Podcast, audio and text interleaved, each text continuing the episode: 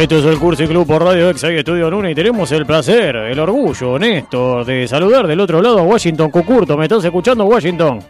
Hola, hola, sí, buenas noches, ¿cómo va todo?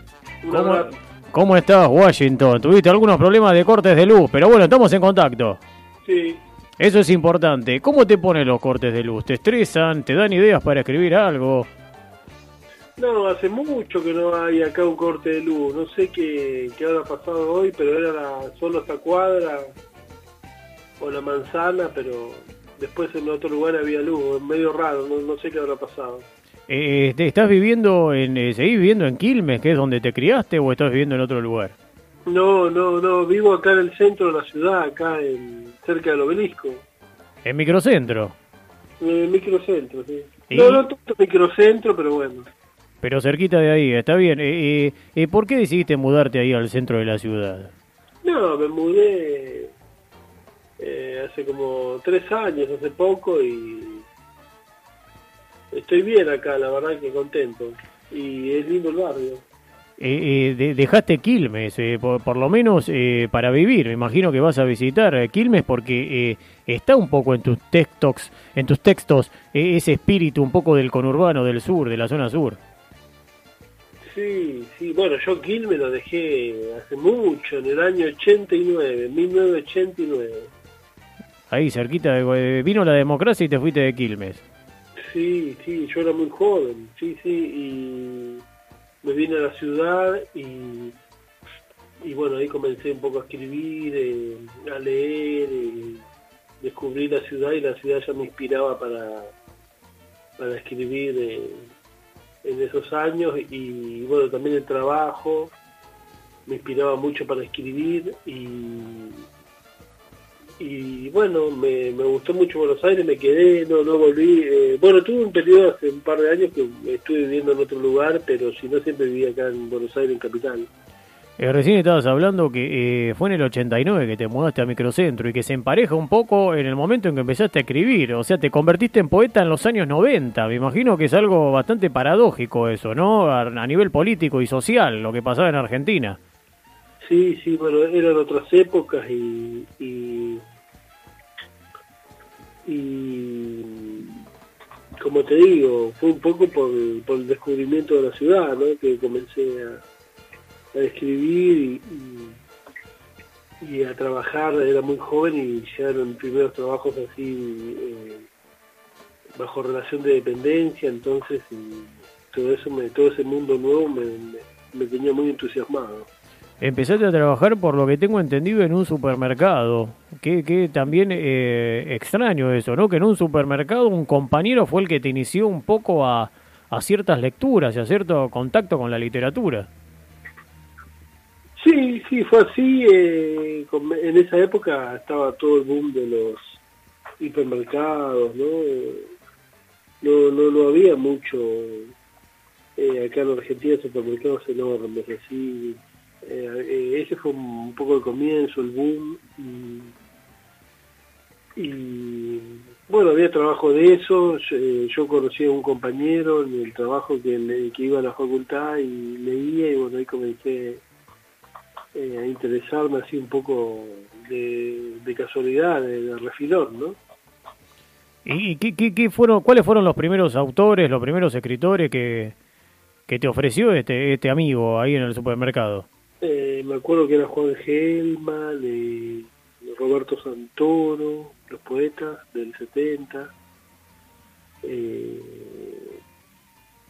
Héctor Bill Temperley, de, de eso me acuerdo ahora, ¿no? Escritores argentinos. Argentino, sí. Y después recién, en, eh, un- una década después, un poquitito antes, escribiste tu primer libro de poemas, El Arrayán.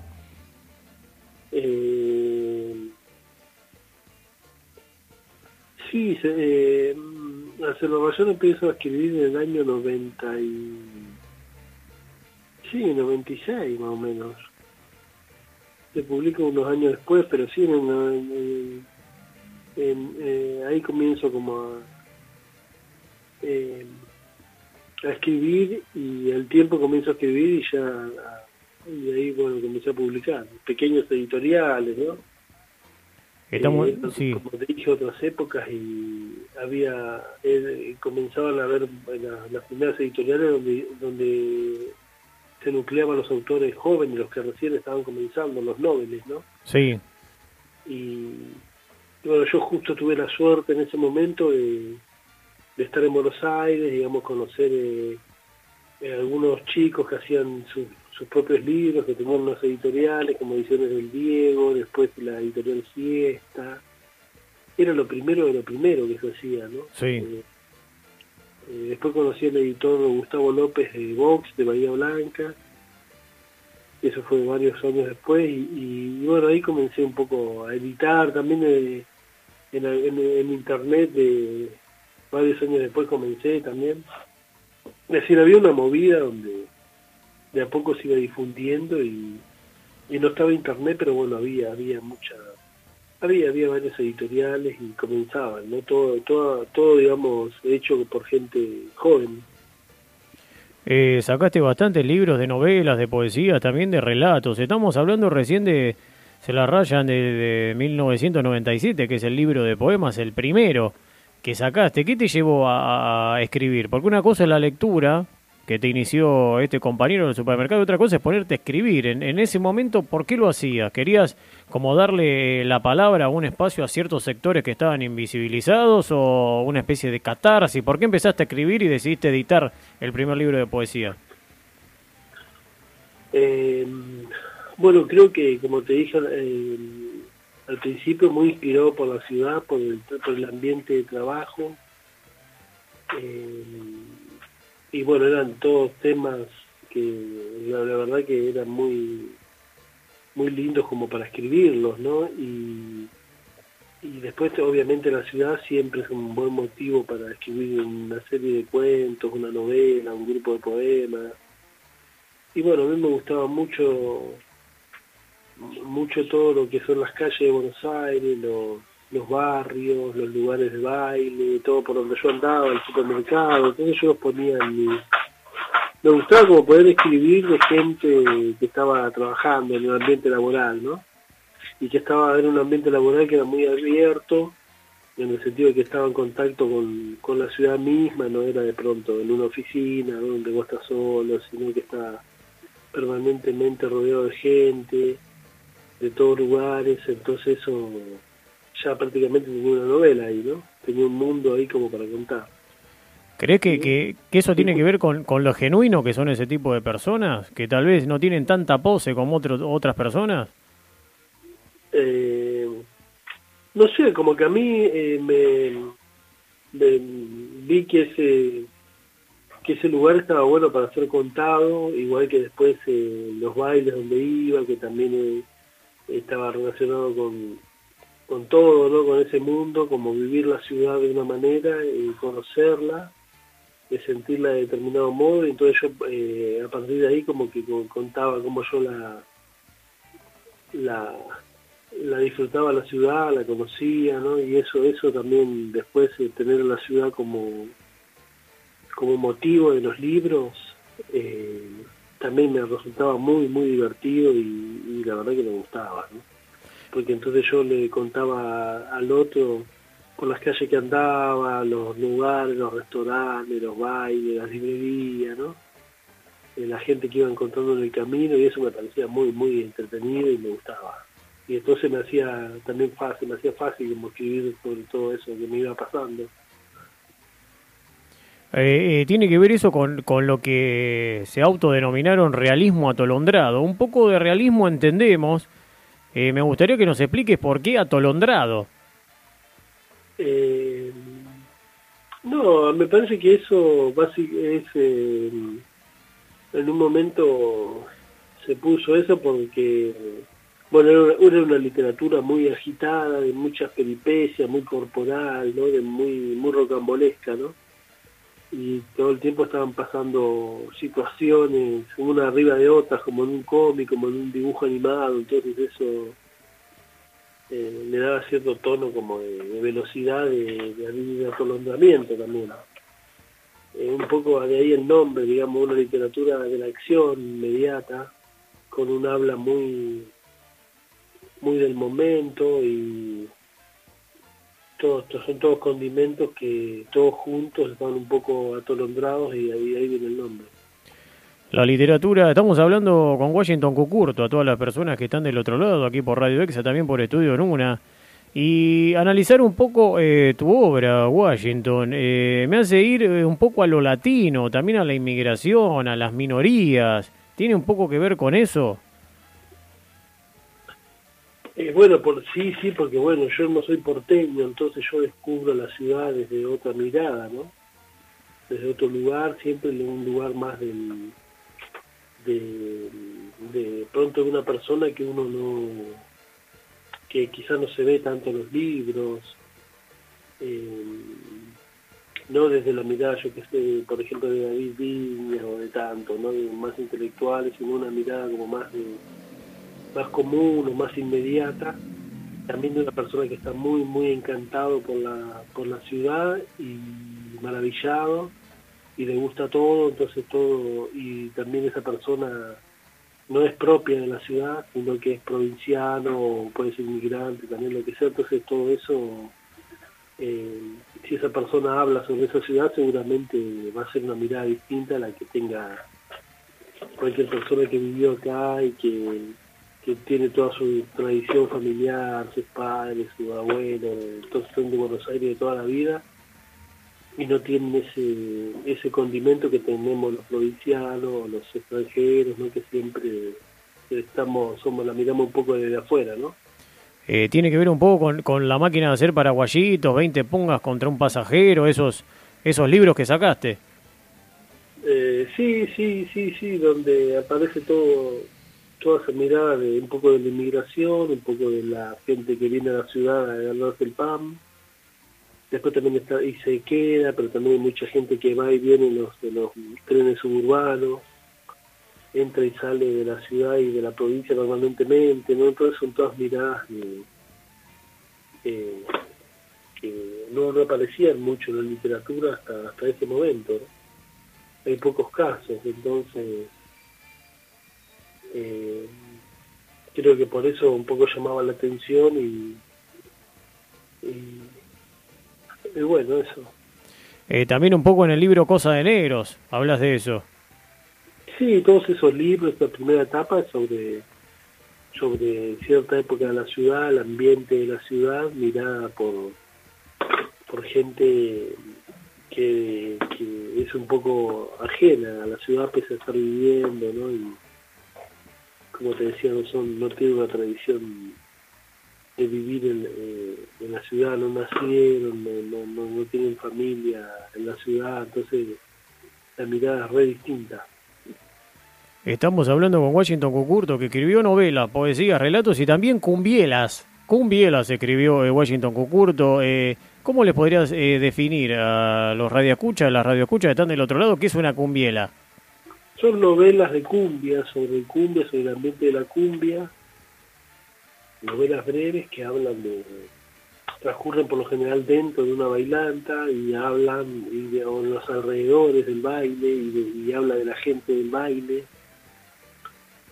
Son como textos muy específicos con un tema determinado. eh, entonces yo de las novelas de los bailes de las bailantas le puse en su momento hace mucho yo le decía cumbiela y bueno eso eso quedó no eh, me imagino que hace mucho que no vas a una bailanta, más ahora en épocas de pandemia. ¿Se extraña un poco eso como para a la hora de construir historias, lo que pasó a nivel mundial, el tema de la pandemia? Eh, sí, bueno, muchas cosas extrañan de, de lo, del cambio hubo en estos años, ¿no? Eso a, todos a todos nos pasa. Y con respecto al baile, al bailante, bueno, hace miles de años ya que no voy porque eh, fue también una etapa muy de mi juventud, ¿no? Y, bueno, con el tiempo dejé de ir.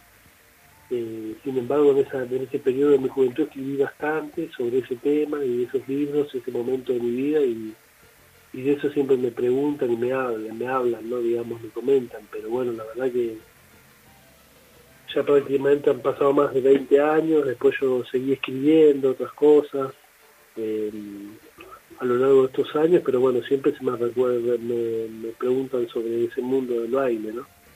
Y bueno, yo ya tengo 50 años, eh, yo esas cosas las escribí en, a los 20, 25, 30, ¿no? Ahora, ahora ¿qué estás escribiendo, Washington?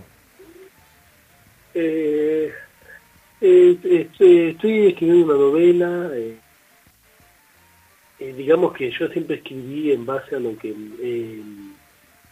me iba pasando en la vida, digamos. Claro. Cada, cada, momento tiene su, cada, cada, texto tenía su momento de vida, ¿no? Digamos, eh, cuando era joven, bueno, lo de los bailes, después, bueno, todo lo que me iba pasando en la vida lo iba como como escribiendo en las novelas y después yo que sé, tuve hijos, bueno, eh, hablaba sobre los hijos, eh, y todo lo que le va pasando a una persona a lo largo de la vida.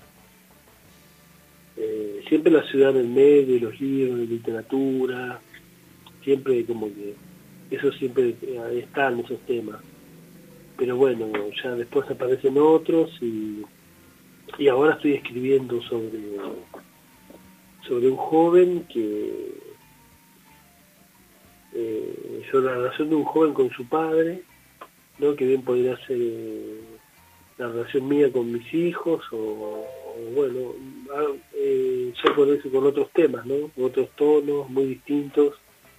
Igual siempre escribí como fui cambiando la manera de escribir, pero bueno, eh, la primera parte de la escritura, la primera etapa es la que más eh, siempre me, me, comentan, ¿no? Pero bueno, después yo he escrito casi 30, 30, 30 novelas, ¿no? ¿Qué se siente, Washington, que te haya eh, traducido al alemán, entre otros idiomas, eh, los de los cuales han traducido tus tu novelas, tus textos? Eh, no, bien, bien, eso fue, también fue hace un montón, ¿no? Me siguen hecho traducciones al alemán, al inglés, al portugués eh, al francés, han publicado varios libros en francés también. Eh, eh, no, y bueno, contento, no, no sé bien, eh, algunos, algunos relatos me han traducido al chino también, pero bueno, no, bien, yo como no manejo los idiomas, eh, tengo para acá en mi casa las ediciones, ¿no? que me mandan así, pero eh, bien, contento. Eh, hablemos un poco, Washington, de Loíza Cartonera, porque además de escritor, también fuiste uno de los fundadores de la editorial Eloísa Cartonera. Eh, nos gustaría que nos cuentes un poco de qué se trata, eso de, de construir los libros eh, con cartón, a base de cartón. Bueno, eso también fue otro periodo de la vida, ya hace rato, en el 2003 comenzamos. También era un momento difícil, de otro momento distinto al de los 90, ¿no? El 2001, toda esa época.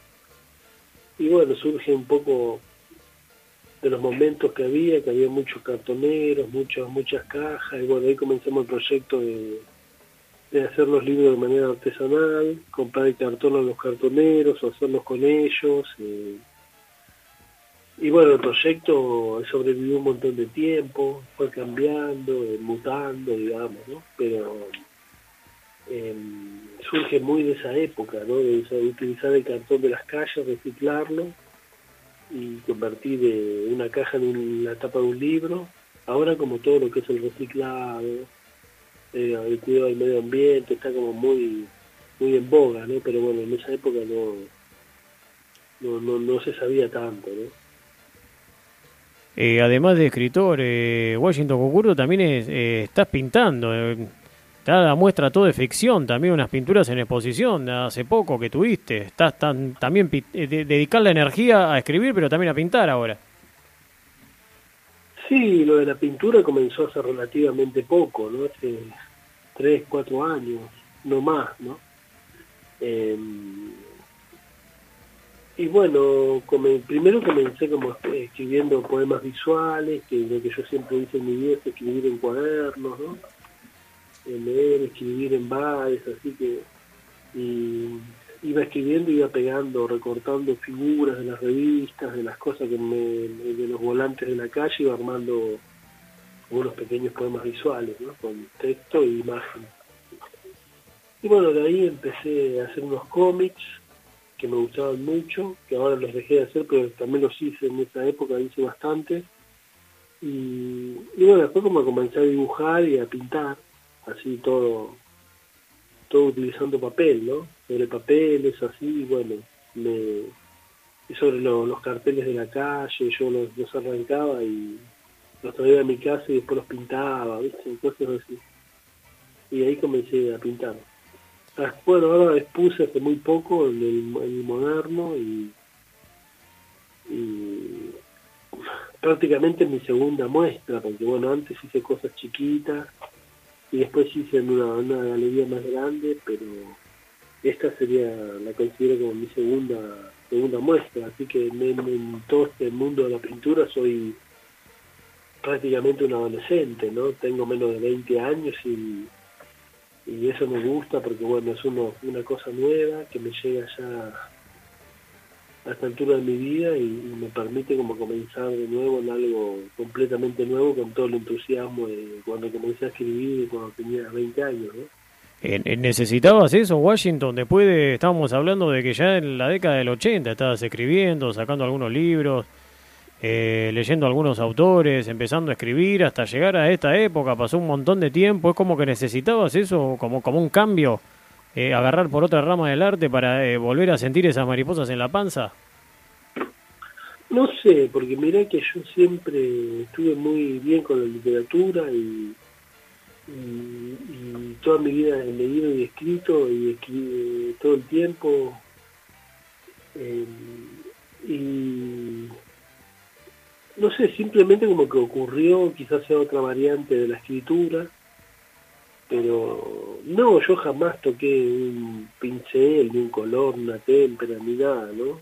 Yo no le compraba las cosas del colegio a mis hijos y eso, pero jamás una boligoma, jamás nada. Claro era todo escritura y lectura y era algo que me interesaba y en otro no ni veía pintura, ni era algo muy muy ajeno a mí y, a, como a la mayoría de las personas, ¿viste? Realmente muy lejano y aparte que no entendía nada, ¿no? Y ni siquiera miraba, así que no... Era algo ajeno, es como que me digas voy a estudiar, no sé, programación, ¿viste? No, claro. o matemática, no, no podría. Y de golpe eh, tú hiciste una exposición. Sí, no tanto de golpe, pero como te cuento, a poco fui como pegando figuritas, viste, como un niño, viste, como los chicos de jardín infante, pegando figuritas en cuaderno, escribiendo. Yo creo que tener el cuaderno y la lapicera siempre cerca me, me posibilitó como llegar al otro, ¿no? Como que si no hubiese escrito, no hubiese tenido cuadernos, eh, no nunca hubiese dibujado, me hubiese hecho los visuales, me hubiese pasado a la pintura. Es como, viste, yo lo veo como una continuación. Es una otra una manera diferente de comunicar. Eh, volviendo a tu obra, eh, tenés un poema hermoso que le dedicaste a Cristina eh, de hace hace un par de años atrás. También tenés una, una opinión bastante particular con respecto a San Martín, a quien todos idolatran acá en, en este país. Quiero eh, preguntarte cómo juega eh, en vos tu obra con un poco con la, con la política, esa mezcla de arte y política. Y bueno, y también eh, esto del tema de la opinión sobre San Martín. No, yo creo que todo, la, la, literatura como que de alguna manera también tiene mucho de política. desde que uno escribe, ¿no? Del lugar de que escribe, digamos, lo que decide contar, todo es una, también una cuestión política. Y, después también de pronto hay una política más, si se quiere, más actual coyuntural, eh, donde están más, eh, aparece más la cuestión de la realidad, por así decirlo, eh, también es otra parte, ¿no? digamos, de la política. Y creo que todo se mezcla en la vida de una persona como todo, ¿no? Es decir, la política está cuando cocinamos, cuando llevamos a los hijos del colegio, eh, cuando decidimos qué ver, qué votar, ¿no? Es decir, eh, qué leer, todo, todo, todo está, está todo mezclado, ¿no? Y más en estas épocas con internet, eh, la televisión, ¿no? Todo como la superinformación, entonces es imposible que uno no esté contaminado. Eh, y después la otra pregunta era sobre... No, no, sobre, eh, hablando un poco de, Cristina, el poema que escribiste hace un par de, años sobre Cristina y después también la opinión que tenía sobre San Martín. No, con respecto a Cristina era, bueno, como te digo, es parte de la de, la política, ¿no? De otra, otra, otra, de la política que cualquier ciudadano común eh, puede llevar a, puede, puede tener en el día a día, ¿no? Porque la política, digamos, también es una, una actividad del día a día.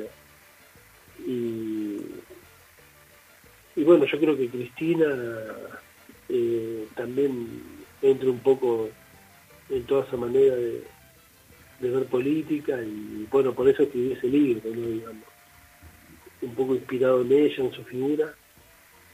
Y eh, con, eh, con respecto a San Martín, no sé, yo creo que escribí, hace, varios años escribí un libro sobre, pero era un libro eh, un poco crítico con la figura de San Martín.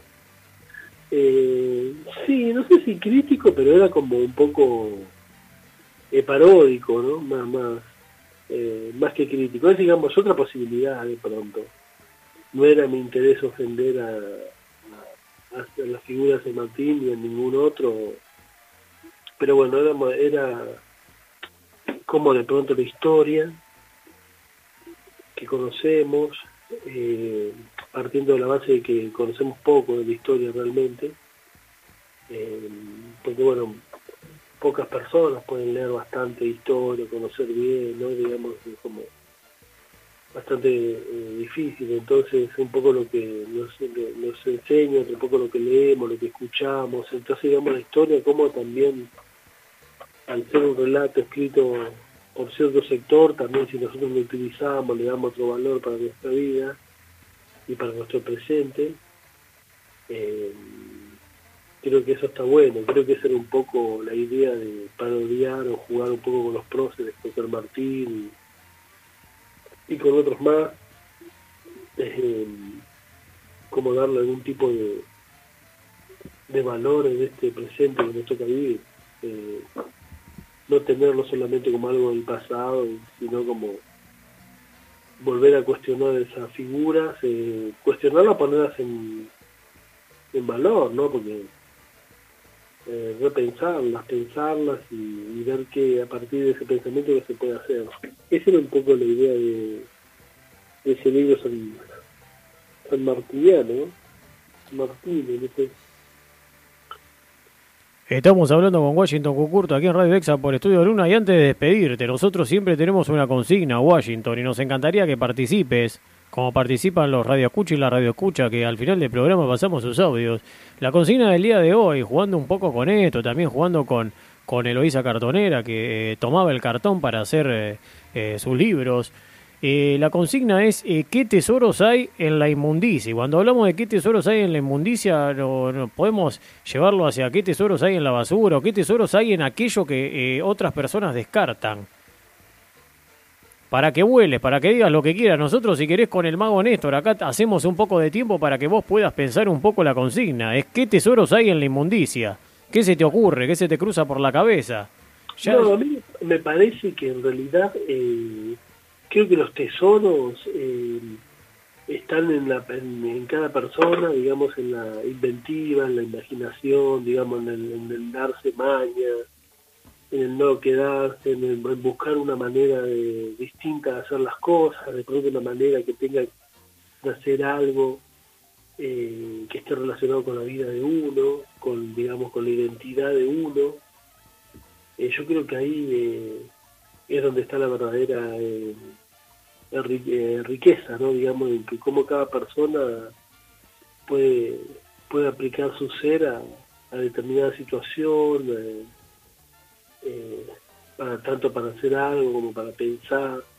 Entonces, como vos me preguntabas, ¿no? Bueno, a ver qué tesoro hay en la inmundicia. Bueno, todo el que vos seas capaz de transformar, de hacer, de pensar, y, hay miles de maneras distintas y muchas que todavía no se inventaron y todos están en uno, ¿no? cada, cada persona es, es, su, propio tesoro.